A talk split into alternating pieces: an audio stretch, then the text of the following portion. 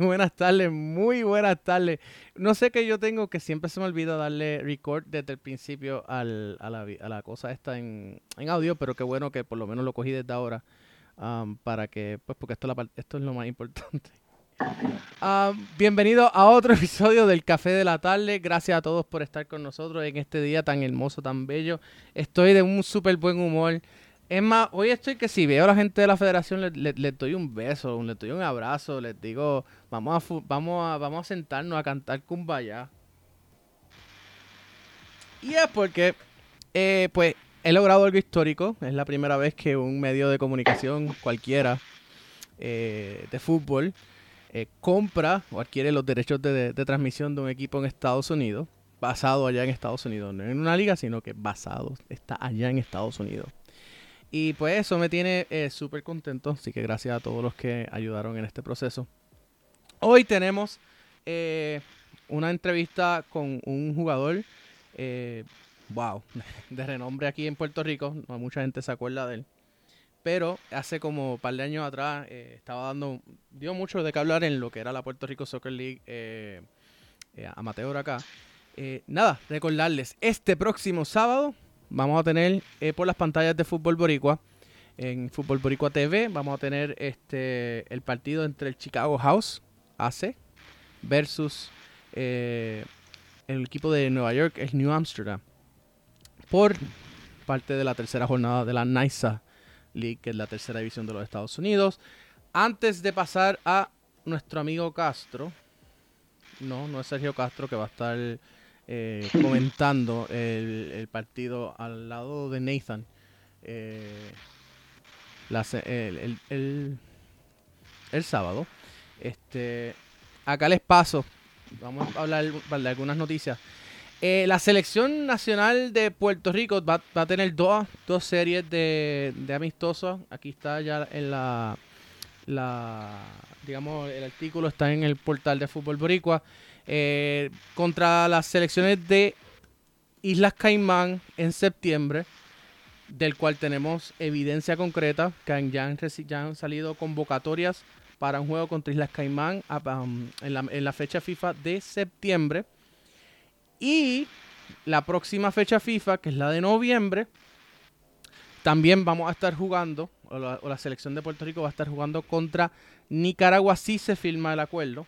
Eso está, están en negociaciones, así que nada, esperemos a ver qué va a pasar. Esos, dos, esos partidos de Nicaragua, por lo menos tengo información, que va a ser en Mayagüez, los dos partidos. Buh, ¿Por qué no lo hacen en el freaking Lubriel? Por lo menos uno, no sé, pero bueno. Seguimos dándole dinero allá a los amigos de Puerto Rico Sol y ayudando a, ayudando a, existir un club que no debería existir eh, porque si no tienen su propio dinero pues estar siguiendo viviendo de a expensas de la federación y del municipio de Mayagüez, pues seguimos artificialmente manteniendo vivo eh, clubes. Ay, voy antes de que me digan, me lo estoy inventando, que me desmientan de que la federación está dándole dinero al Puerto Rico Sol para que traiga jugadoras y puedan tener su equipo femenino, porque originalmente no iban a jugar el torneo femenino. Ok. Eh, yo sé que ustedes no van a hacer nada y que se van a quedar callados, así que. Dicho eso, tengo. Les quiero enseñar este, esta, este, esta foto de Cristiano Ronaldo. Me dicen por ahí que Cristiano Ronaldo fichó con el Leal Arecibo FC. Ya saben, viene el Leal Arecibo, va a arrasar en la, en la Liga Puerto Rico. Eh, wow. ese, ese uniforme de la Juve nuevo se parece eh, demasiado al, al, al, al, uniforme de Leal Arecibo. Así que nada, ya saben cómo que pueden empezar a mercadear un poquito. Ups, este, pueden empezar a mercadear un poquito allá en, en, en, en Arecibo eh, con el nuevo uniforme de, de, de Real de, de Real Madrid, de la de la Florentina, de Fiorentina, estoy pensando ahora también en la Florentina, estoy hablando de la Juve. Este, sí, no, porque es que la Fiorentina está ahora metida con lo del Atlético Madrid y que le quieren le queremos comprar a Jovic y pues salió con todo ese revolú ahora con, la, con el Manchester City, pues eso lo tengo en la mente, así que perdóneme.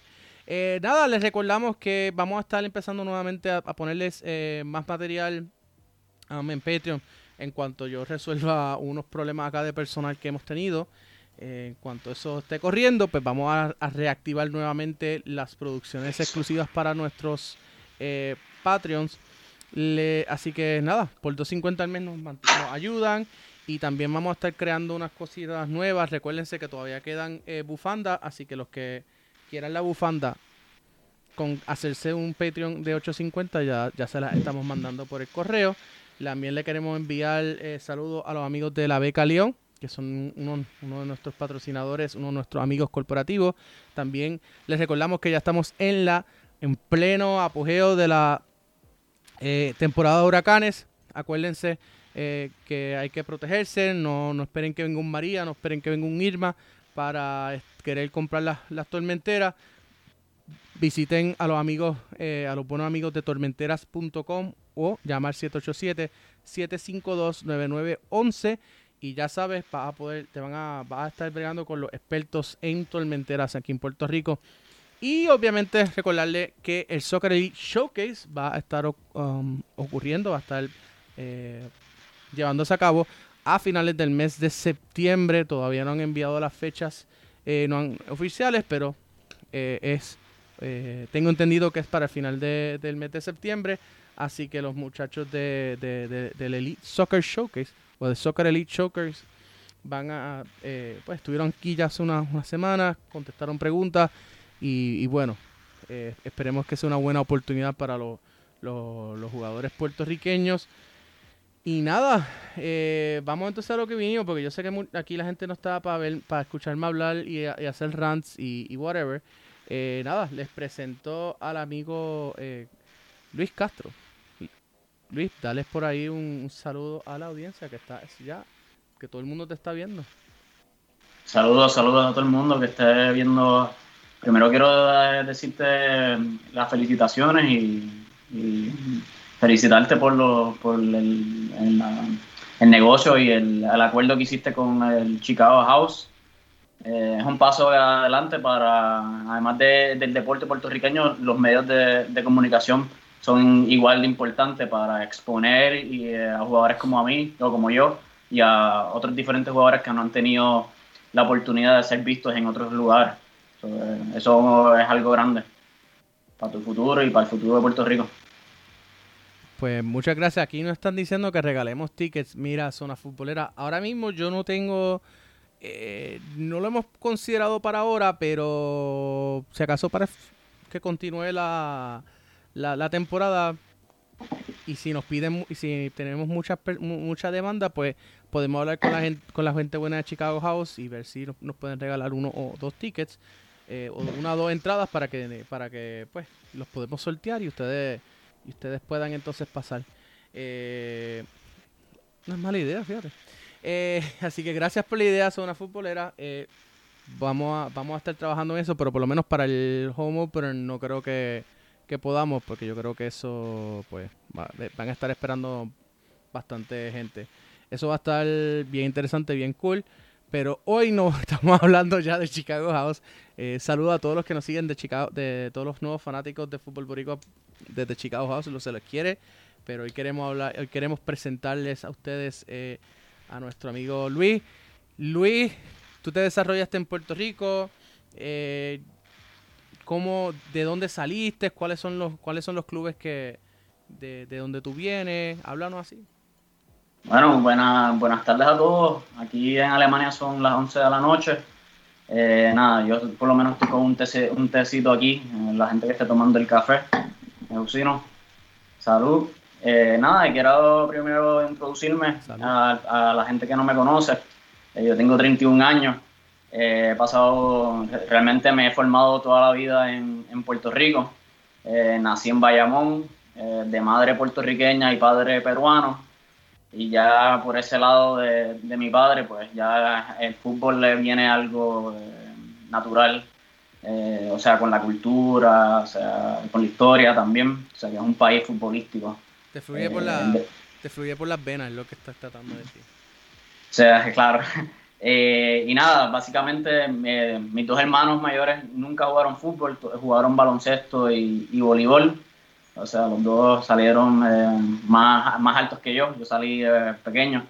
y nada, y estaban buscando un deporte que era más o menos de, o sea, para alguien de mi estatura en ese momento. Y nada, tratamos cuando tenía como cuatro años ahí en la American Military Academy eh, con un muchacho que daba clínicas a un grupito pequeño de, de, jugadores, de, niños. Y ahí empezó todo.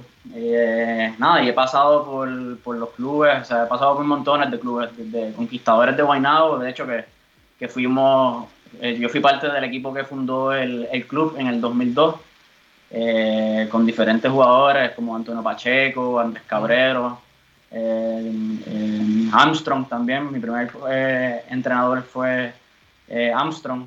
No sé si alguien se lo, lo, lo, conocen por ahí. además de ahí, después salté para Fray Comal. Para Fray Comal estuve un, un, tiempito también. Estuve saltando de un lado para otro. También me invitaron a Bairoa. De hecho, he, jugado por todos lados. Últimamente, en los últimos años, como me conocen, en la USL estaba jugando con Barbosa, con el Club Atlético Barbosa en Ocean Park. Eh, y nada, o sea, desde pequeño con diferentes, eh, diferentes jugadores que todavía son bien amigos míos. Eh, fuimos de las primeras yo fui uno de los primeros y de los grupos, de los primeros grupos de que la federación con un proyecto ya formado cuando estaba yo, yo Serralta, eh, fuimos de los primeros grupos de formación de, las selecciones menores para un proyecto a largo plazo que era para el Mundial Sub-20 del, del 2009 en Egipto. Y empezamos a entrenar desde la Sub-15 en el 2004-2005 y por ahí eh, lo seguimos, o sea, participando, he, participado con la selección eh, puertorriqueña en todas las categorías excepto en la mayor, que nunca he debutado. Eh, participamos en cualificatorias en, en, Trinidad y Tobago dos veces, sub 15, sub 17. En Islas Caimanes, que estabas diciendo tú, también fuimos a las cualificatorias para Egipto en el 2009, fueron en Islas Caimanes. Eh, nada, con diferentes tipos de entrenadores que uno empieza a, a coger ideas y, y, todos los diferentes estilos de diferentes entrenadores. Tuve entrenadores cubanos, Lázaro Corp, eh, que influyó mucho en mi carrera y en mi formación como jugador. Eh, en, por otra parte, se fue en Frescomal y después, eh, primero en Frescomal y después en, al revés, primero en Conquistadores y luego en Frescomal. y entre medio también hubo como un lapso donde volví a Conquistadores y estuve con, el, con dos coaches, dos entrenadores, Charlie Gatiño, que ahora mismo estaba entrenando en tercera de brasileña, la última vez que, que conocí de él, Estuvo muchos años en Puerto Rico, fundó lo que era el precedente antes de Conquistadores, que era el Torrimal Fútbol Club, eh, club de fútbol, y, Cornejo, eh, eh, un entrenador peruano que todavía está por ahí por, Puerto Rico. Si me está viendo o me verá, muchos saludos a, todos los, entrenadores que, me han ayudado a, llegar a donde estoy y me han formado como jugador y como persona, más que todo. ¿Qué más te puedo decir? Eh, en, el, en, las selecciones, eh, eh, en la sub-20, jugué con, he, jugado y todavía juego algunas veces pachanguitas con Héctor Pito Ramos, Andrés Cabrero, toda esta generación de jugadores de, de, de, mi generación realmente, que ahora ya somos veteranos, ya tenemos más de 30 años. Y nada, o sea, si Pito me está viendo que en Guatemala, le deseo mucha suerte que por fin eh, estuvo un año y medio. Lo que ha sido los últimos dos años han sido bien irregulares por la cuestión de, del huracán, la pandemia, y por ahí vamos a seguir por más o menos la historia de cómo llegué aquí a Alemania.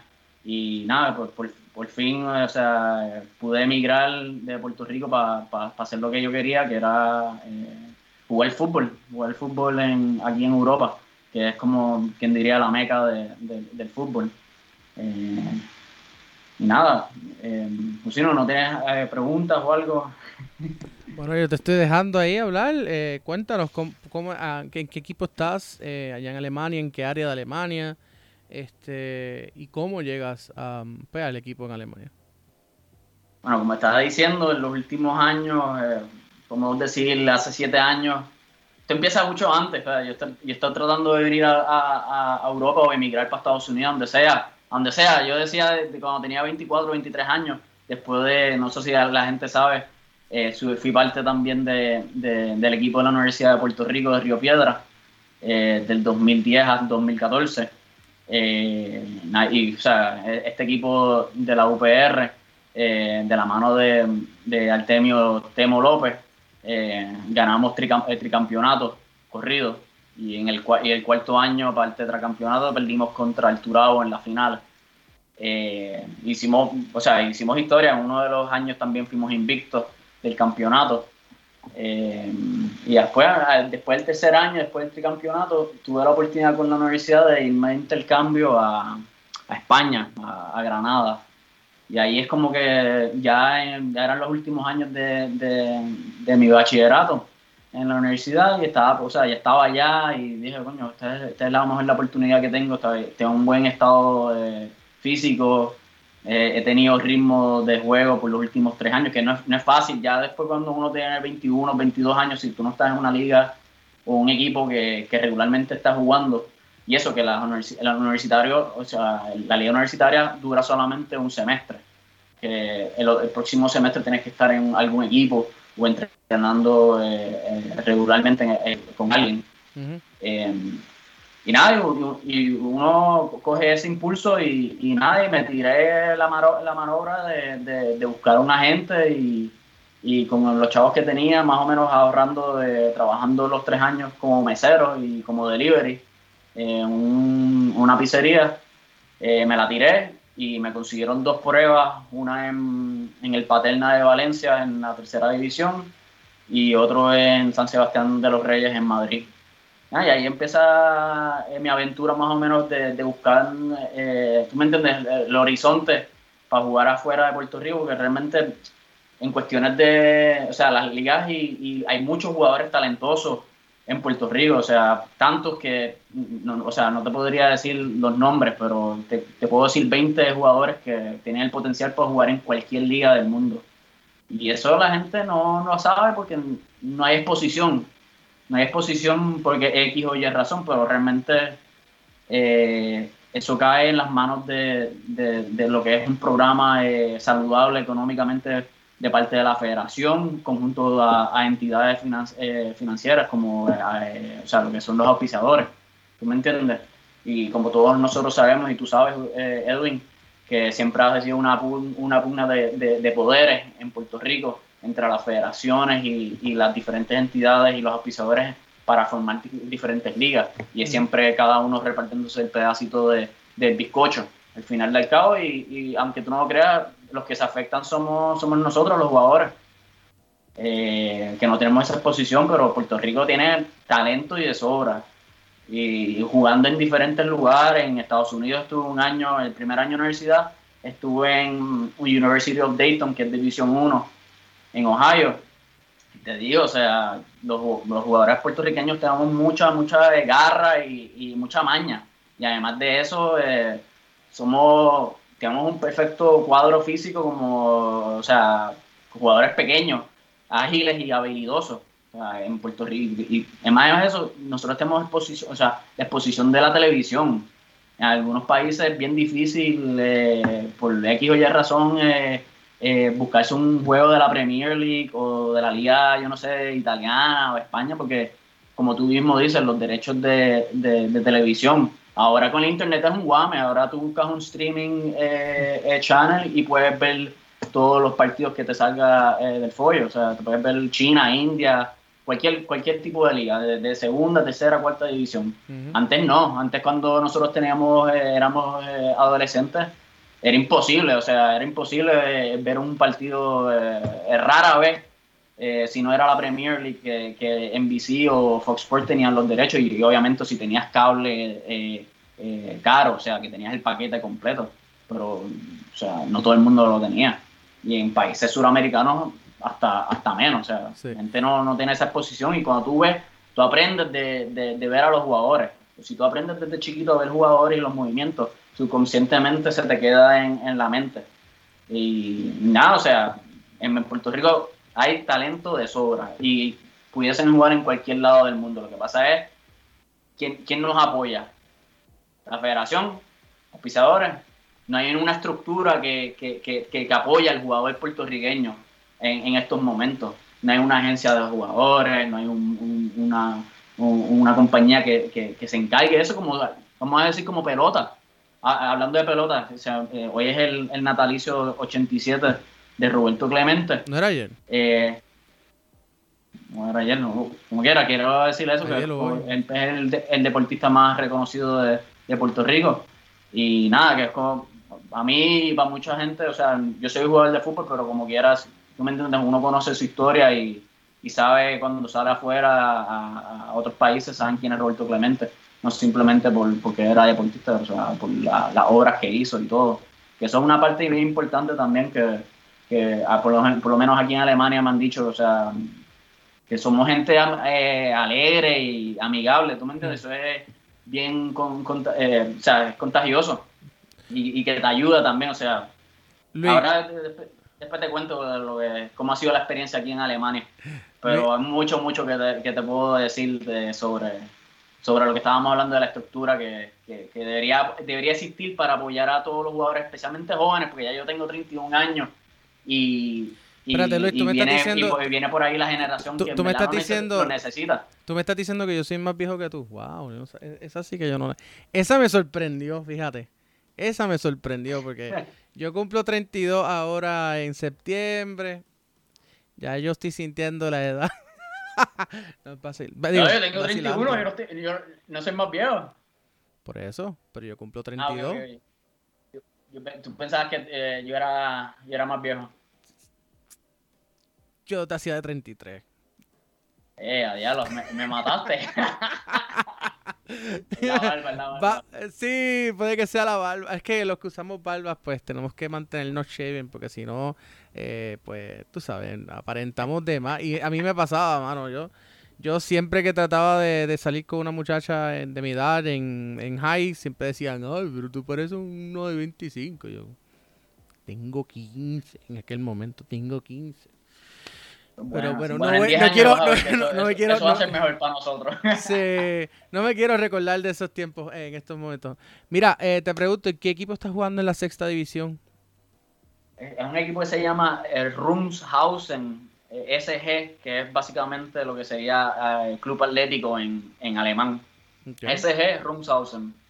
Es un equipo que ambiciosamente están eh, preparándose, o sea, han, se han reforzado este año para subir, para ascender a la, a la quinta división, a la próxima división.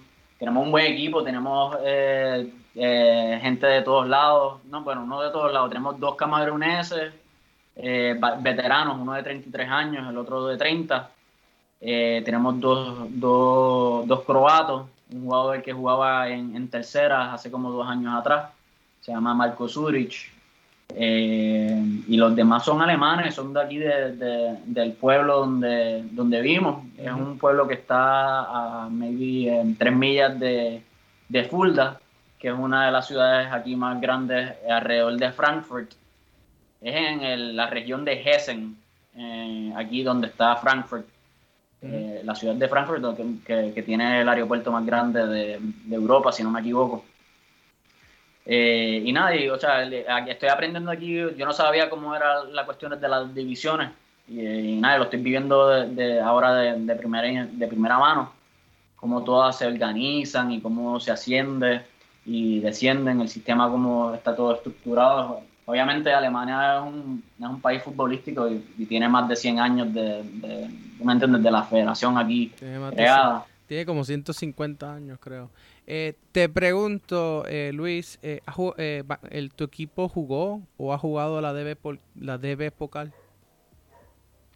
Entiendo que sí, entiendo que en el pasado han jugado la DB Pocal. Tú, como es más o menos igual el formato de que la, la FA Cup donde los equipos campeones de las ligas inferiores ascienden a un tipo de playoff y después poco a poco eh, van con los cuadros de quinta a tercera ronda. Y, y sí, o sea, eh, me imagino que todo, o sea, este equipo, eh, aquí tengo el jacket que me dieron, es de, está fundado desde el 1947, que, o sea, que mucho, tiene muchos años. Tendría que, no, no estoy 100% seguro, pero la de época es, un, es, una, es una copa como la de FA Cup. Sí, sí, es la, es la Copa, es la Copa Nacional de, de, Alemania, por eso te pregunto, ¿no? Porque no estás jugando la Bundes, pero sí, puede, pero sí puedes jugar la DB Pokal, donde si tu equipo pues llega bastante lejos, pues pudieran eh, cruzarse en algún momento con algún equipo de la, de la Bundes. Bayern, con Bayern. No creo. digo, de hecho, digo si pudiera, pero... Bayern perdió con un equipo de Ah, no, era un equipo de segunda. Pero un equipo que recientemente ascendido a segunda. para mí no, no, me acuerdo, pero perdieron en un estadio como el mío, o sea, de, tal vez como es de 2.000 o 3.000 personas. Eh, Pregunto, ¿tú sabes por qué? Porque si, si llegases a jugar la DB Pokal, pudiera ser, si mi memoria no me falla y mis datos no me fallan, pudiera ser el primer puertorriqueño eh, representando Puerto Rico, desarrollado en Puerto Rico, en jugar la DB Pokal. Porque aunque, aunque Luis Robles, aunque Luis Robles jugó la Pokal, eh, y creo que no, no, no, nunca jugó para Puerto Rico, y entonces, yo perdóname, creo que pudiera ser el segundo, porque el primero entonces debió, debió haber sido este Félix Magaz. Magaz. Ese fue el primero. Entonces sería, sería el segundo. Pero, pero, el primero en desarrollado. Félix Magaz se, crió aquí. Exacto, se crió En, Alemania y se formó allá. El sería el primero desarrollado en Puerto Rico. Y, ahí él, eh, creo que él nació aquí en, en, una base americana. Su, su, papá era, su papá era puertorriqueño, eh, eh, oficial del ejército, y la madre era alemana y él se queda en Alemania, su papá se regresa a Puerto Rico y él luego dice, luego cuenta la historia en una, historia escrita, eh, una entrevista que le hicieron más adelante de que pues él regresó a Puerto Rico a buscar a su papá y pues en eso estuvo. Eh, de hecho, él se, él dice que él pues le gusta, él le gustaba, le gustó Puerto Rico, etcétera Um, pero nunca ha hecho su vida acá. Y me acuerdo bastante bien que en eso del 2009, 2010, eh, Serralta intentó. Eh, yo tuve la, la, oportunidad de, de, hablar con él antes de que falleciera, eh, Serralta. Y Serralta contaba que ellos intentaron en algún momento eh, traer a, a Magaz para que fuera el técnico de la selección nacional de Puerto Rico, pero en aquel momento pues costaba demasiado y pues ya no... Mm. Pues, ah, en ese momento yo creo que había terminado de entrenar al Bayern Múnich, ¿tú me entiendes? no, creo que estaba en el Wolfsburgo. Creo que estaba en el, ya estaba en el Wolfsburgo. O sea, fue... fue unos años antes estaba ah. en, el, en el Bayern, ¿verdad? No, es que no, me, no, no te puedo decir, pero no, no me sé la trayectoria completa de, de, de, de de memoria, pero sí me acuerdo que, que sí estuvo, Magaz estuvo en, como técnico del Wolfsburgo cuando, ganó la Bundesliga. Cuando gana la Bundesliga pasó el 2011, pero que estuvo varios años antes. O sea, que estamos hablando más o menos en ese momento, o justo antes de entrar al Wolfsburgo, o, ya estando en el Wolfsburgo, se le, se, le, ofreció eso y él pues declinó porque era, primero, que no le iban a pagar lo que él estaba pidiendo y segundo, que eh, era demasiado dinero. Por lo menos para, una, para yo selección. me acuerdo que él estaba en el Bayern Múnich por uno o dos años. Eso fue más o menos cuando eh, supe quién era y nada, buscando Wikipedia, tú sabes que uno descubre de todo y ve Puerto Rico, puertorriqueño. y así mismo. Eh, sería, técnicamente sería el tercer puertorriqueño conocido en jugar en Alemania eh, o semi o profesionalmente. Este, porque entonces está eh, Magaz, está Luis Robles, aunque Luis Robles nunca jugó para Puerto Rico, él es puertorriqueño, él es, eh, su papá eh, es puertorriqueño, su mamá es coreana y él iba a jugar para la selección de Puerto Rico, pero en eso pues lo convocaron para la de, Estados Unidos para jugar en la, en la Copa de Oro y pues hasta ahí quedó sus aspiraciones de jugar en, para Puerto Rico. Y entonces estás tú. ¿Robles era arquero? Sí, el que él se retiró. Ah, él fue Él era el arquero, él jugó para el Wolfsburg. Jugó en el New York Red Bulls, jugó en Toronto y jugó también, el último equipo que jugó fue el Inter de Miami, donde fue, ah. donde él era el capitán. Nosotros pudimos entrevistarlo, pero lamentablemente tuvimos un problema en la grabación. Y pues tengo el video, pero el audio no se escucha. o la próxima. No, bueno, eh, para la próxima pues ya tendría que ser con él directamente. En aquel momento pues él era el capitán del Inter Miami. Ya entonces ahora sería eh, es retirado. So tendría que reach out to him. Como quien dice. Pero bueno. Eh, ¿Qué puedo decir? en, en, términos de general sería como que el tercer puertorriqueño en jugar en, Alemania, que, yo conozca. y él sería el primero eh, desarrollado en Puerto Rico en jugar la DB Pokal si es que juegas la, si es que llegase a jugar la DB Pokal. eso vamos. Bueno, eh, te pregunto así, eh, que, ¿qué, ¿qué opinas de la actualidad de la selección nacional? ya que ya que pasaste por ese proceso, pasaste por el proceso de, de selecciones nacionales menores y aunque nunca, nunca llegaste a representar en la mayor, pero, pero ¿qué me puedes contar de, tu opinión desde afuera de lo que ha sido eh, pues la selección nacional o ese proceso de la selección nacional de, Puerto Rico? en los últimos años ha habido una evolución eh, súper grande y, productiva eh, de, en cuestiones de la organización de lo que era antes y la estructura que hay ahora no se compara. O sea, lo que están haciendo ahora, entiendo que están haciendo las cosas mucho mejor y como todo hay espacios para mejorar, pero era en el, lo que se tú puedes criticar, todo el mundo puede criticar la forma que se está se están haciendo las convocatorias y, y todo, pero ha brindado resultados. O sea, hemos tenido, creo que el, mejor resultado en los últimos maybe 15, 20 años en, en, esa categoría, en, la, la, en, la, mayor, en la selección mayores, de que casi hemos, creo que por un punto, si no me equivoco, no cualificamos al hexagonal de la CONCACAF para el, ah, bueno, sí, sí está, mundial. Okay, okay, okay, Si está hablándome, si está, bueno, no fue el mundial, fue la Copa de Oro y estamos eh. hablando, si me está hablando, digamos, en los pasados seis años, ok, te la doy porque estamos hablando, si estamos hablando en general, los pasados seis años, pues sí, estuvimos en el 2016. 2018. Yo sé que fue, fue antes de María. Creo que fue en el 2016 eh, que estuvimos así, bien cerquita. De hecho, fue en el 2016 por, porque, era Puerto, porque estaba Puerto Rico FC. Puerto Rico FC deja de existir en el 17, así que fue en el 16 que estuvimos a 45 minutos de cualificar a esa primera eh, Copa de Oro. Pero yo no diría que estamos en términos del escalafón de FIFA, no estamos, eh, no estamos digamos que en el mejor momento de la selección, ¿no? El mejor momento de la selección fue en el 93. Y esa selección bueno, fue en el 92. ya, 92, 93. No, no es, 92, 93. No, no, no estás diciendo viejo, es lo que nos estás diciendo. Que, que yo, estoy, yo, estoy, incluido ahí. Ya yo tenía dos años cuando. Eh, en el, en el 92, 93 es el momento de más altura de la selección de nacional de Puerto Rico. En el ranking, sí, porque en el ranking en ese momento. Eh, en el momento, eh, si buscas los periódicos de aquel momento, te van a decir que llegó a ser 93 en el mundo. Eh, si buscas el escalafón de hoy en día, te dice que está en 102 y eso es simplemente porque FIFA hizo unos cambios en los juegos que ellos consideraban, en las computaciones, sí, en los juegos que ellos consideraban clase A, o sea, oficiales versus los que no son oficiales.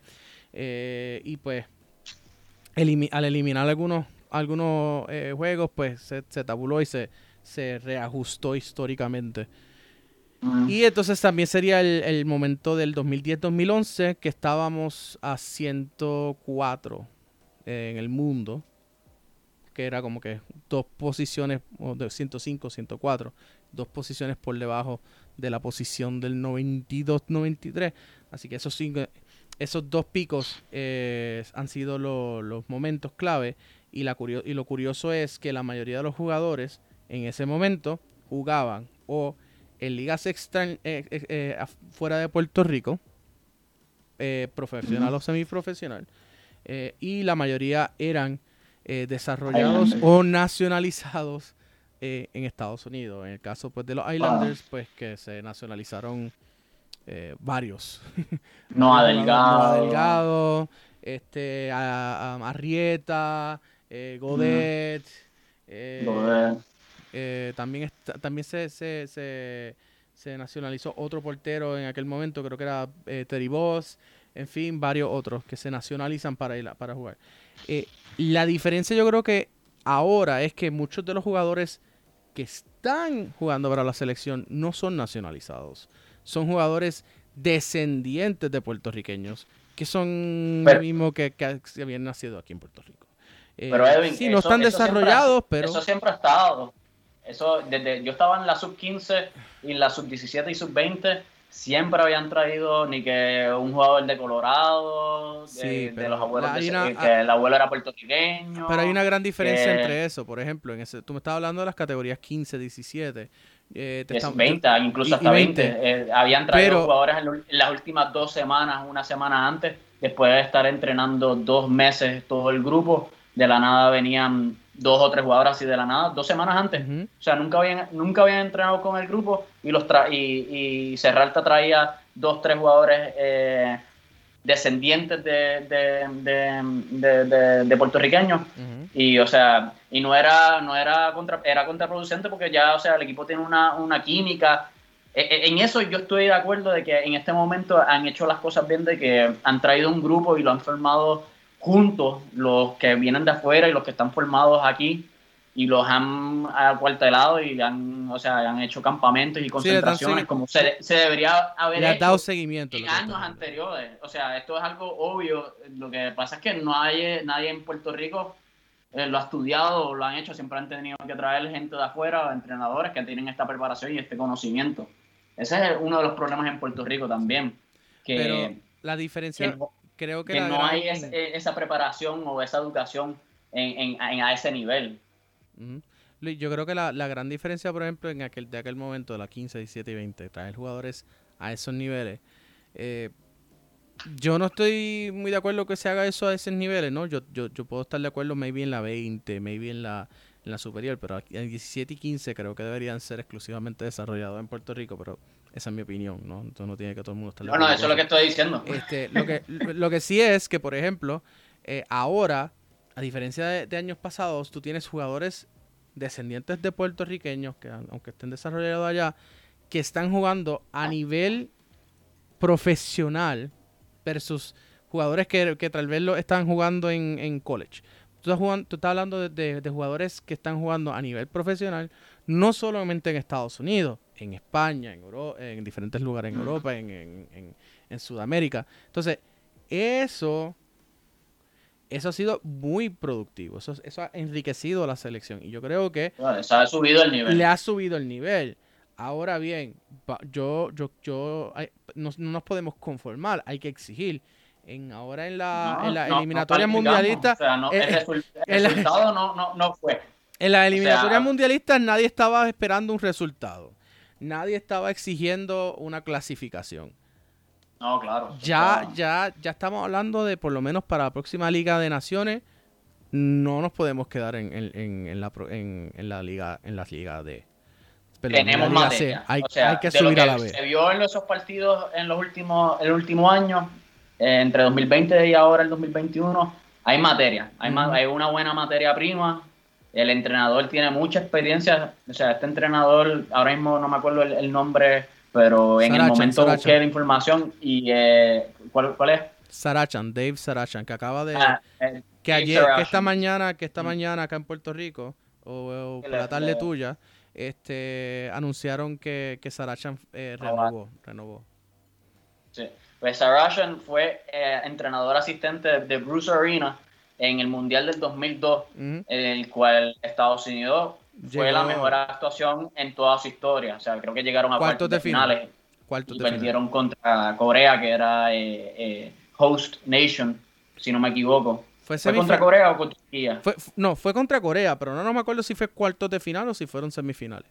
Así que si alguien No, en el chat sabe, yo sé que el chat No, usualmente cuartos, sabe, Si fue en cuartos de final o semifinal, ustedes me dejan saber. Ah, y by the way, gente, eh, la conversación está buenísima, pero si ustedes tienen preguntas o tienen algún comentario más allá de lo que dijo Arturo Dávila, que tiene cara de viejo, este... Arturo es de mi clase. Pues, pues, pues déjenos saber, ¿no? Porque estamos, eh, eh, la, queremos traerlo a ustedes a esta conversación. Así que si tienen preguntas, déjenlo ahí. Esto es un question and answer también.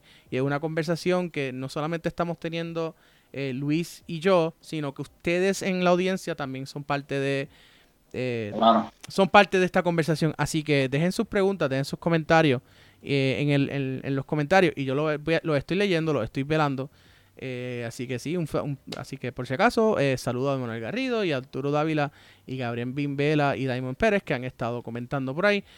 Pero nada, lo estoy leyendo, lo estoy velando y sigan y déjennos saber que ustedes qué, están, qué piensan de, este, de estos comentarios, de lo que ha dicho, incluso de lo que ha dicho Luis, porque sé que sé que hubo varios comentarios cuando estaba hablando de que no había una infraestructura para, para crear este para crear eh, para desarrollar jugadores. Mira aquí dicen que hablen de la liga alemán en sexta división. Pues mira quieren saber más sobre la liga eh, Luis qué nos puedes contar de la liga bueno, una liga como cualquier otra, con 18, eh, perdóname, con 12, 15 equipos, son de la región de, lo que es Fulda. Todas las divisiones aquí en Alemania van por, por zona pequeña a zona grande. O sea, por ejemplo, viene de la ciudad a los municipios, después a la región, después al estado, después a la, a la región de los estados y luego eh, es lo que sería la Bundes, que es, como la, la, compañía o la corporación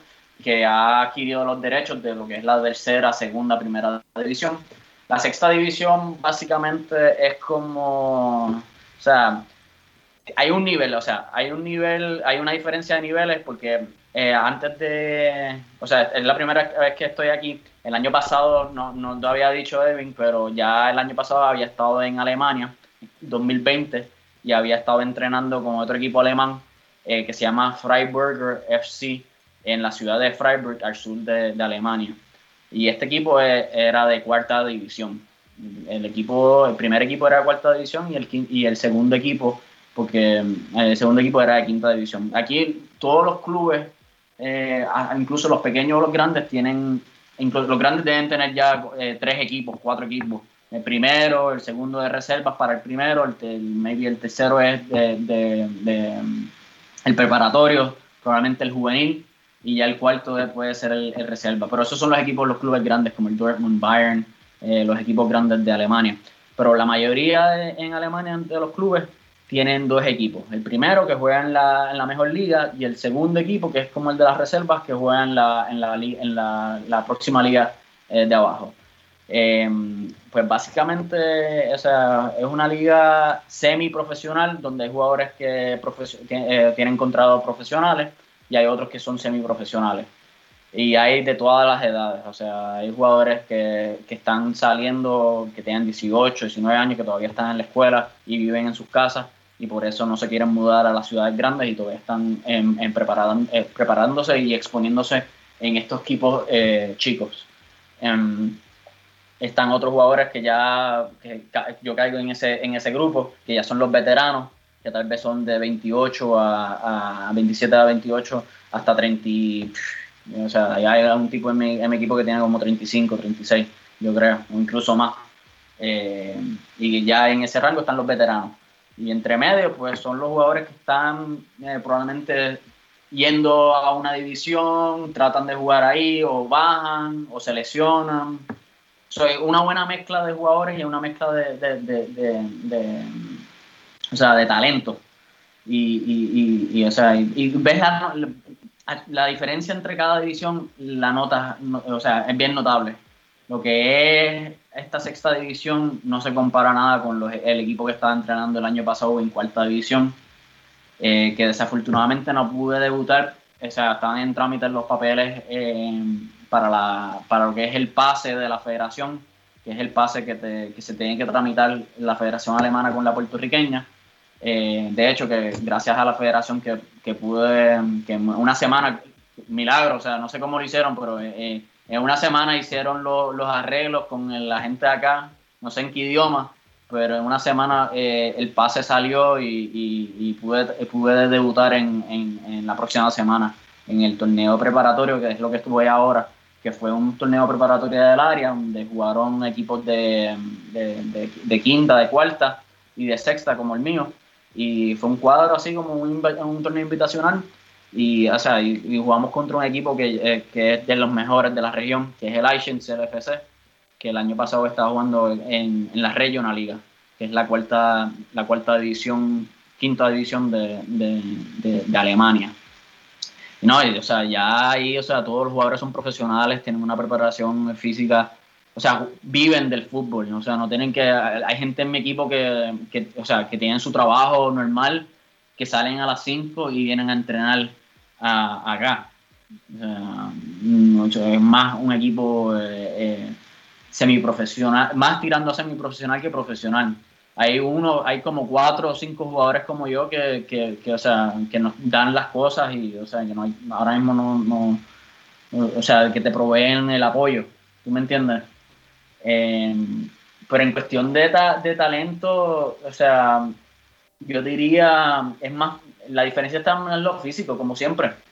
Eh, eh, la fisicalidad entre aquí y la preparatoria física es muy rigurosa en cuestión de, entre el, nivel de los equipos de diferentes divisiones y en, comparación con Puerto Rico.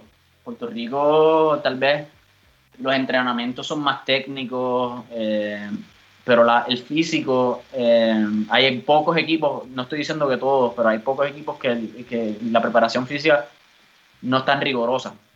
Y por X o Y razón, obviamente en Puerto Rico, o sea, tenemos una liga ahora mismo amateur, semiprofesional tal vez, donde mucho, o sea, como yo en los últimos años uno tiene que trabajar, claro. O sea, uno tiene que trabajar su trabajo normal y hacer chavos y, sustentarse. Y, no se puede vivir del fútbol solamente, o sea, es imposible en Puerto Rico. Eh, obviamente cuando estaba PRFC y, y, los Highlanders, pero eso duró muy poco, gracias a, uno por, probablemente la corrupción que había dentro de la organización y el otro pues obviamente también eh, pasó María y, se, y se derrumbó toda la, la, infraestructura. Eh, sí, o sea, el fútbol ha sufrido grandemente, no solo en Puerto Rico por la pandemia, eh, eh, a, a, nivel mundial. O sea, esta liga estuvo pausada desde, desde agosto del año pasado.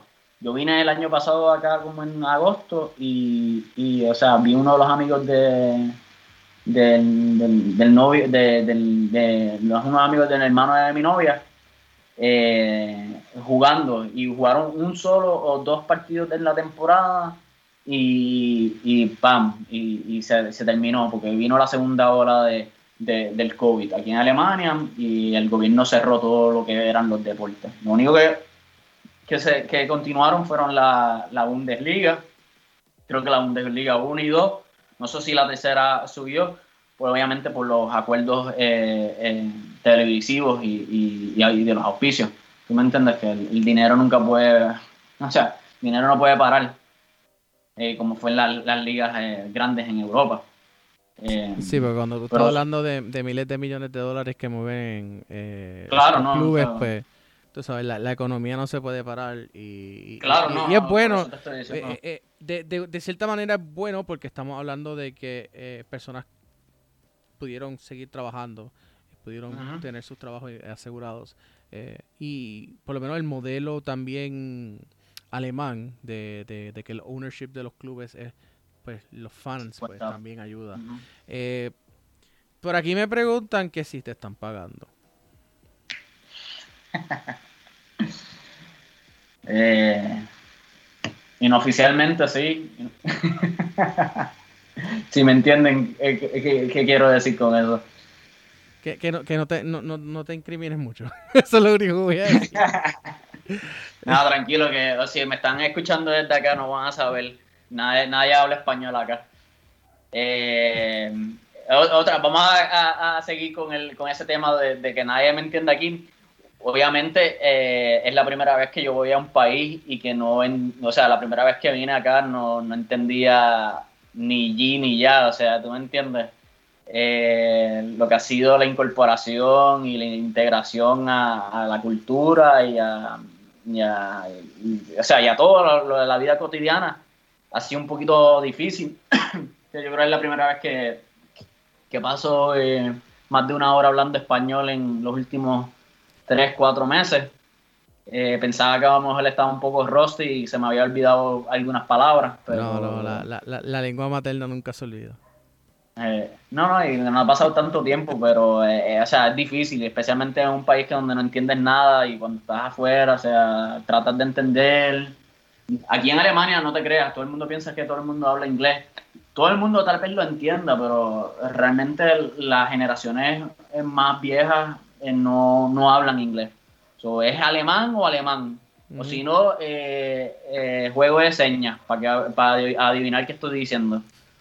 Y nada, en, los entrenamientos es lo mismo. En los entrenamientos es lo mismo. Al principio, desde el año pasado, desde el año pasado que empecé a entrenar con el otro equipo, Chacho, se me hizo bien difícil en, entender las instrucciones de, de, los entrenadores y de los otros jugadores.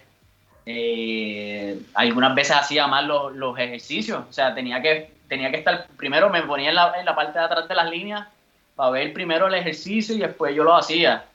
Eh, y así, más, así he sobrevivido hasta ahora que decidí em, ponerlo un poquito más serio. O sea, me están ahora eh, integrando más a, a, lo que es el fútbol y al equipo y que necesito saber el lenguaje. Y estoy cogiendo una clase de, de alemán en una escuela eh, de lenguaje en Frankfurt. De hecho, ahorita me tengo que levantar a, a las 6 de la mañana para coger un tren y ir hasta allá. A coger tres clases, eh, tres horas y media de, de, lenguaje. Para después volver y mañana entrenar a, a las 7, 6 de la tarde para, para estar preparado para, para, la cuarta jornada que es eh, el domingo contra un equipo, es como un derby aquí. Aquí todos son como pueblitos y, o sea, los que están al lado son derbys y, o sea, es como una, todo está relacionado, relacionado y es como una cultura futbolística que, eh, a lo mejor en Puerto Rico no, no, existe. Bueno, yo te iba a decir como que, qué sé yo, si lo pudieras comparar como que con Quintana versus Don Bosco o, o Quintana contra Guayama. Eso es lo más parecido, eso es lo más parecido que se pudiese decir. O, Yabucoa contra Quintana contra Don Bosco. Ok. Eh, sí, eso es lo más parecido yo creo. Bueno. Eh, nada, eh, te iba, te iba dos, unas últimas dos preguntas. Eh, ¿Cuán difícil se te ha hecho aprender alemán? ¿O cuán fácil se te ha hecho aprender alemán? Es un idioma bien, bien difícil. pues, o sea, no te había dicho, pero tengo, tengo una novia alemana y eso ayuda un montón. Eh, Llevo más o menos un año aprendiendo por mi cuenta con las aplicaciones y con unos libros que me han dado. Y, nada, se me ha hecho más fácil que a otra gente. Y ahora como que en, la escuela de lenguaje uno se da cuenta del nivel más o menos que uno tiene. O sea, tengo mucho más vocabulario que alguien que nunca ha tocado el lenguaje. Eh, mi hermano, mi hermano mayor eh, había cogido alemán hace más de 10 años en la Universidad de Puerto Rico y más o menos esa fue la primera vez que yo me acuerdo de escuchar alemán, pero realmente nunca me interesé, o sea, para mí, o sea, se escuchaba como que bien rudo y, y o sea, dificilísimo, o sea, es, es un inglés, lo, bueno es que para el puertorriqueño si sabe inglés, eh, te puedes defender en cuestión de que muchas palabras aparecen eh, en la gramática, se parecen mucho eh, al inglés. Ahí te puedes relacionar un poco, sobrevivir yo diría. Pero es como un inglés con gramática española. Eso, y de hecho, creo que sí, me puedes, si me quieres, me puedes corregir, pero el lenguaje eh, alemán es uno femenino. O sea, su, creo que en, en algún momento escuché que había muchas palabras que las dicen en femenino cuando están hablando del, del todo, del grupo, del, del, del inclusivo, ¿sabes? ¿No? que en vez de, por ejemplo, en español, pues el inclusivo, el todo, el grupo completo, eh, sea masculino o femenino, pues tú lo dices en, en, en masculino versus que en alemán es el femenino, es la, la, la versión femenina, es, al revés, o sea que la versión femenina es el inclusivo. Eh, estás en la línea correcta. Eh, eh déjame aclararlo un poco, pero estás en lo correcto. El singular puede ser femenino, masculino o neutral, que sería el das.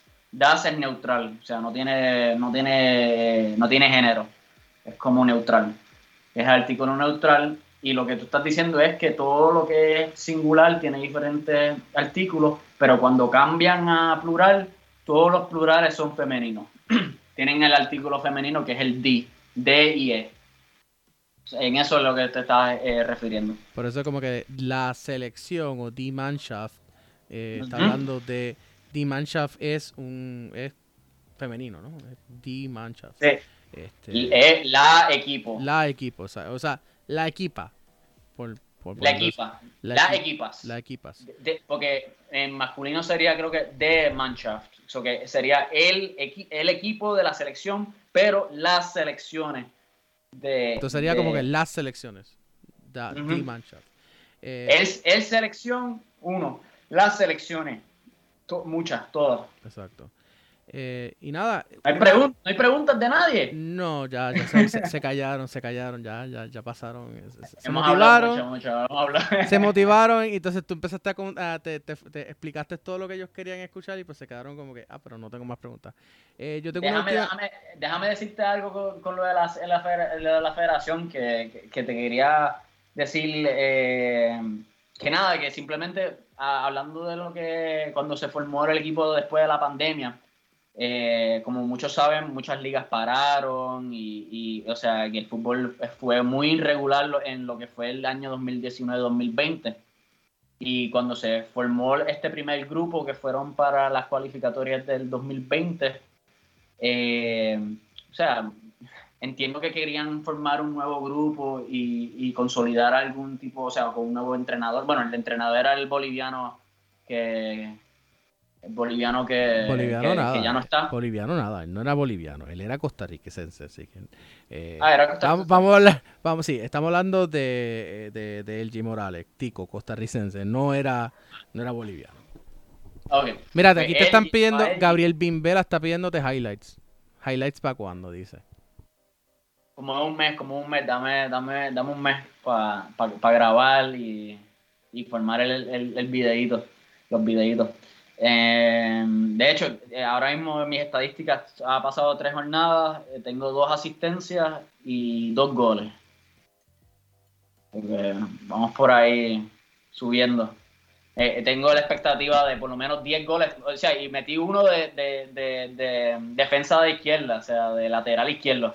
Yo, yo iba a poner el aplauso, pero después me acordé que si ponía los aplausos, pues te saco de escena. Tengo que crear una escena con el Skype para cuando esas cosas pasen, tirar los, aplausos. Mira, por aquí te están preguntando, ¿qué edad recomiendas empezar a jugar en esa liga o a qué edad lo permiten? Ah, o sea, hay, hay, chamaquitos de, de, o sea, si tienes el nivel y tienes el físico, puedes empezar a los 17, 18 años. Es cuestión de, de, mudarte y, y, buscarte un equipo. No sé si quién, quién me lo está preguntando, pero pues hay, hay de todas las edades. Entonces, la sexta división es, es una división más de, yo o sea, para mí, de exposición. Hay otros jugadores que lo toman de, o sea, como un pasatiempo familiar. No pasatiempo, los, alemanes lo toman bien en serio todo. Pero, o sea, es un buen, es un buen lugar para empezar y para, y para que te empiecen a, a, a, exponerte. O si tienes una edad de, de 21 o menos, es perfecto. Para que otros equipos te empiecen a ver y, hagas contacto. Eh, no sé quién lo dijo, pero sí. O sea, cualquier edad, cualquier edad, o sea, esa es otra cosa. O sea, uno, o sea, yo estuve tratando de, de, probarme en muchos equipos desde que tenía 23, 24, 23, 22 años, incluso antes. Eh, cuando estaba la, la, otra liga semiprofesional de Puerto Rico en el 2010, que ahora mismo no me acuerdo, la PRCL o, tenía otro nombre, no sé si Edwin es la, No, era la, Puerto, la, Puerto, Rico Soccer League fue del 2008 hasta el 2011 y luego revive como amateur, era fue profesional, luego revive como amateur en el 2013 por ahí. 13, no sé. pues más o menos, y después no jugué por, por las cuestiones de, de, las becas que me proveyó la Universidad de Puerto Rico, eh, y obviamente por los estudios y por el trabajo. Y fue incluso después cuando tenía 23 años, cuando fui a España de intercambio, que, que dije, ah, ahí voy a tratarlo, ya estoy aquí, no pierdo nada eh, y tengo el ritmo. Eh, por X yo de razón, que estábamos hablando antes con Edwin, la cuestión de, de los pasaportes es algo, y de los, y de, las visa, de los visados y de los, y de los permisos, eso es otra cosa. O sea, tú puedes tener talento, pero si tú no tienes el apoyo primero financiero y el apoyo eh, en, cuestiones de institucional, que es alguien que te esté trabajando y un agente que te esté trabajando la parte de, los, del papeleo, eh, se te hace bien cuesta arriba. O sea, incluso eh, en ese momento me habían ofrecido quedarme para entrenar con, con el equipo de, de tercera de, de, Valencia, del Paterna, pero sin paga. O sea, yo no tenía ni bachillerato, sin nada. O sea, y ahora en ese momento tenía un mes de vigencia del visado y no me quería correr el riesgo a, que me expulsaran y después no puedo entrar a, la Unión. Esas cuestiones de, los tecnicismos de los visados y los permisos es bien, bien, eh, perdona la expresión, pero es bien jodón. Eh, y la gente que, o sea, la gente que, que, dicho, que dichosos son los pocos o los que tienen la, facilidad que tengan a lo mejor un abuelo español, un abuelo italiano, un abuelo, yo no sé, de la Unión Europea pueden tener un pasaporte europeo al lado del americano y, y estás bien. O sea, ya, ya ahí eres técnicamente europeo para, para, para lo, para, lo, el tecnicismo de lo que es el, eh, la regla de, del extracomunitario, que ahora mismo en las ligas eh, europeas existen, en muchas, o sea, creo que en todas, que, que solamente permiten un cierto número de, de jugadores extranjeros, o sea, de extracomunitarios en los equipos y tienen esos cupos específicamente para maybe cuatro o cinco jugadores y es para proteger al, fútbol local, lo que, o sea, lo que debería hacer todos los países y todas las federaciones en ese, en ese, en, ese sentido. Eh, lo que quería decir de la selección. Sí, pero déjame, déjame, aclararte algo: que lo de los jugadores extracomunitarios eh, no es que sean jugadores extranjeros, porque si tú eres, tú eres español y te vas a jugar a, a Francia no cuentas como un extranjero, cuentas como un jugador comunitario. Eh, básicamente, de extracomunitario es todos los, jugadores que vengan de países que no sean de la Unión Europea. Ejemplo, mm, Estados Unidos, eh, Inglaterra, Escocia, Gales, Irlanda del Norte. Esos no son, esos son extracomunitarios. Y nada, en la cuestión de las selecciones, eh, entiendo que muchos jugadores que habían tenido eh, una legacía y una trayectoria desde hace más de, probablemente más de 5 o 6 años, estamos hablando de Jackie Marrero, de Héctor Pito Ramos, eh, Juan Icoca, Andrés Cabrero, o sea, son amigos míos, o sea, yo me crié con ellos, no lo estoy diciendo para defenderlos porque son amigos míos, lo estoy diciendo por, como, como jugadores, o sea, en un equipo de selecciones, tú no puedes tener a todos de un mismo, o sea, no puedes tener una selección todos de un mismo, eh, de una cierta edad, vamos a decir de 21 a 25, 26 años. O sea, es, un poquito, eh, no absurdo, o sea, hay casos, pero entiendo que tiene que haber un balance entre que lo que es experiencia, energía y talento y eso a lo mejor en este momento en los juegos o, en las clasificatorias de los últimos, últimos dos años o año y medio, eh, era algo que yo entiendo viendo los partidos, tal vez hacía falta un poco más de experiencia, o sea, y, y más que eso también apoyar a, los nuestros, o sea, muchos jugadores eh, en estas selecciones, eh, de la selección nueva, eh, como estabas diciendo, eh, eran descendientes de puertorriqueños, o sea, no tengo nada en contra, o sea, ya vimos como el, el debate eh, ético de, de, la identidad puertorriqueña fue con ahora con Yasmín, con la corredora de, la, de las Olimpiadas, y eso ha estado vigente, o sea, está y ha estado vigente desde siempre en las selecciones de fútbol y tal vez en, en todas las selecciones, lo que pasa es que no, no desconocemos, el básquetbol también es así para darte un, para darte un, nugget histórico, ¿no? Que esto ya es, esta es mi especialidad. Eh, de los primeros, eh, de las primeras selecciones en nacionalizar o traer jugadores eh, puertorrique eh, descendientes de puertorriqueños a jugar acá a la isla, la primera o de las primeras fue la selección eh, nacional de Puerto Rico en, a finales de los años 80, principios de, de los 90. Interesante. que tal vez algo que, o sea, que se ha, se, ha, se ha hecho, o sea, lo han hecho repetidamente sin ningún tipo de, o sea, han repetido la misma fórmula por más de 40 años con el mismo resultado. Eh, ¿Sabes cuál es la definición de eso, verdad? Cuando tú estás esperando el mismo resultado, la locura. las mismas cosas.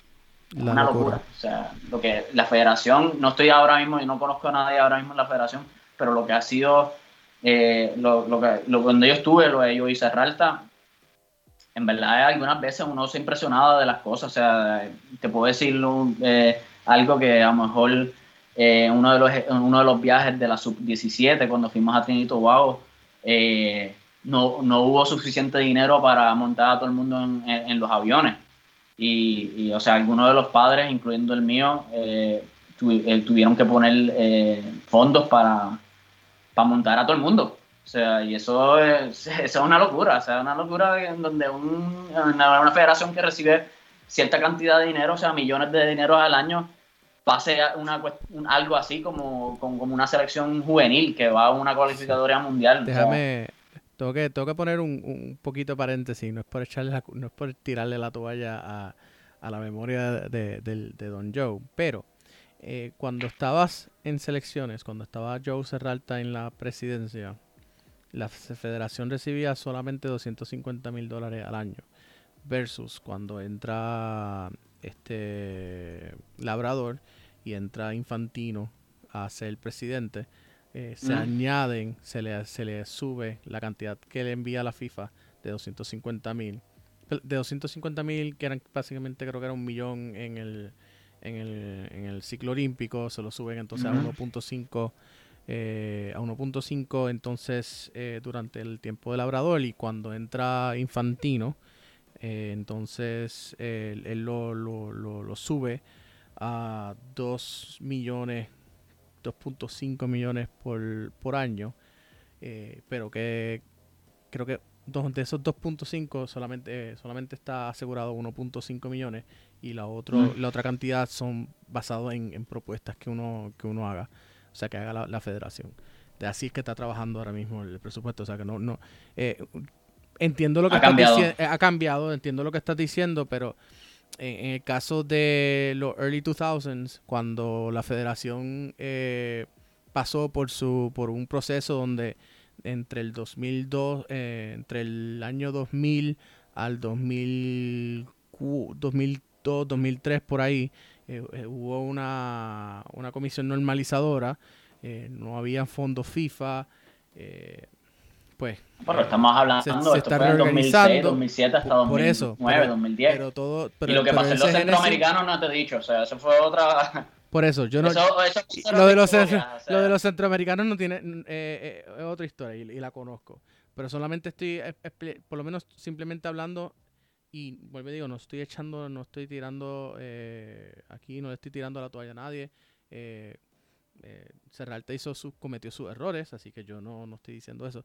Pero lo que sí estoy tratando de explicar es que en términos de los fondos de, de, dinero de la federación, pues eh, era trabaja de esa manera, ¿no? Entonces también tienen los fondos del Comité Olímpico, que, que en aquel momento eran altos y ahora han ido, han ido mermando. So, el problema, el problema en términos de, dinero y de fondos, que yo puedo decir en términos, porque lo viví, en términos de lo que fue el último cuatrenio de, de eh, se basa mayormente en que no había una, un, proyecto de mercadear y de vender lo suficiente la selección para poder ingresar patrocinadores. Ese fue el, gran problema que nunca que esa federación, esa administración, nunca supo eh, cómo lograr eso. Se basaban pues, en, en, lo poco que enviaba FIFA y tratar de conseguir dinero del gobierno, pero en cuanto empieza entonces, a la, para colmo de colmo, ya en el 2006 tú sabes que empieza la crisis económica en Puerto Rico, primero con la, crisis fiscal, con lo de los IBU y esto, y luego en el 2008 se cae el mercado y, el, y la, la, empiezan los problemas económicos en el país, pues entonces nunca supe, la federación nunca sabe capitalizar y es lo mismo que le ha pasado al, fútbol puertorriqueño, que se mantienen viviendo del, del erario público y no han podido eh, cambiar ese esa manera de, de, recibir dinero, ¿no? Se, existen pidiéndole eh, 10 mil, 15 mil dólares al, al, gobierno municipal, al, al, alcalde, lo que sea, y pues... Mendigando. Mendigando y, peseteando y, no, no salen, no, no, no, no, no se, no invierten, no se... No creen en el profesionalismo. No, no hay visión, no hay visión, Edwin. Nunca, nunca, nunca tienen visión. Ese es el problema de, lo que es la estructura futbolística en Puerto Rico. O sea, no hay una visión a largo plazo. Y eso es, y eso pasó bajo Serralta, eso pasó bajo Labrador, y eso pasó ahora con Iván Rivera también pasó. Ah, está pasando ahora mismo con Iván ah. Rivera. La federación, la, federación puede que quiera impulsar algunas cosas, pero lamentablemente la, la, federación no puede impulsar el fútbol de Puerto Rico. No, no es el, la federación no es el motor del fútbol de Puerto Rico. El motor del fútbol puertorriqueño son los clubes. Y si los clubes no quieren cambiar, no quieren eh, crecer, no quieren eh, hacer lo que tienen que hacer para poder profesionalizarse y poder eh, traer y crear estas inversiones de dinero, pues lamentablemente seguiremos lo, lo mismo que dijiste, repitiendo lo mismo una y otra vez y haciendo, eh, eh, esperando eh, resultados diferentes, pero sin, sin hacer nada diferente. El fútbol puertorriqueño es como un macondo, o sea, es como un macondo de 100 años de, soledad, o sea, es un sitio estancado en un limbo infinito y, o sea, y, y, que, y que sigue y sigue y sigue y se, se, sigue retroalimentando por sí solo, o sea, hay que, hay que pararlo, o sea, ya, yo pensaba que a ver con el presidente nuevo, que es bastante relativamente joven, a lo mejor iba a impulsar algún tipo de visión nueva y, o sea, y está haciendo cosas diferentes, no estoy diciendo que está haciendo las cosas mal, pero puede ser, o sea, espero que, tenga, o sea, que tenga la, voluntad de, y que tenga la, también, además de la voluntad, uno también uno tiene que tener la, suerte eh, de tener las personas alrededor, las mejores y las personas que deben estar alrededor de él para, que esto se para esto se haga una realidad. En la, cuestión de la selección solamente quería decirte que, o sea, había muchos jugadores que, no habían estado jugando, estaban irregularmente, estaban parados y todavía los llamaban, o sea, eh, descendientes puertorriqueños, o sea, eh, uno de los americanos, habían jugadores que nunca no estaban estaban entrenando en sus casas, o sea, en, en el jardín, ¿tú me entiendes? y que estaban y que la excusa era que los jugadores de aquí estaban ni que parados y que no tenían ritmo eh, de juego. Eso eran, eso eran excusas, eso era Mira, la realidad es que no lo, la, realidad es que no los que, no querían convocar a Pito, no querían convocar a alguno de los de los de los este, ¿cómo tú dices? de los eh, de los veteranos. Eh, no, no, no, de los veteranos, de los veteranos, porque hay puertorriqueños. No, no, no quieren. Jackie Marrero, Juan. no quisieron. Andrés Cabrero no querían, no querían convocar a esos veteranos eh, por el simple y el mero hecho de que algunos no tenían, no se llevaban bien o con el presidente o con el seleccionador nacional en aquel momento. Eh, política, Luis, política. Luis, eh, gracias. la conversación está buena, quisiera estar una hora adicional, pero lamentablemente no puedo. Te, te, te, te, di unos minutos adicionales y nos hemos sobreextendido. Eh, te doy gracias por estar aquí con nosotros, Luis.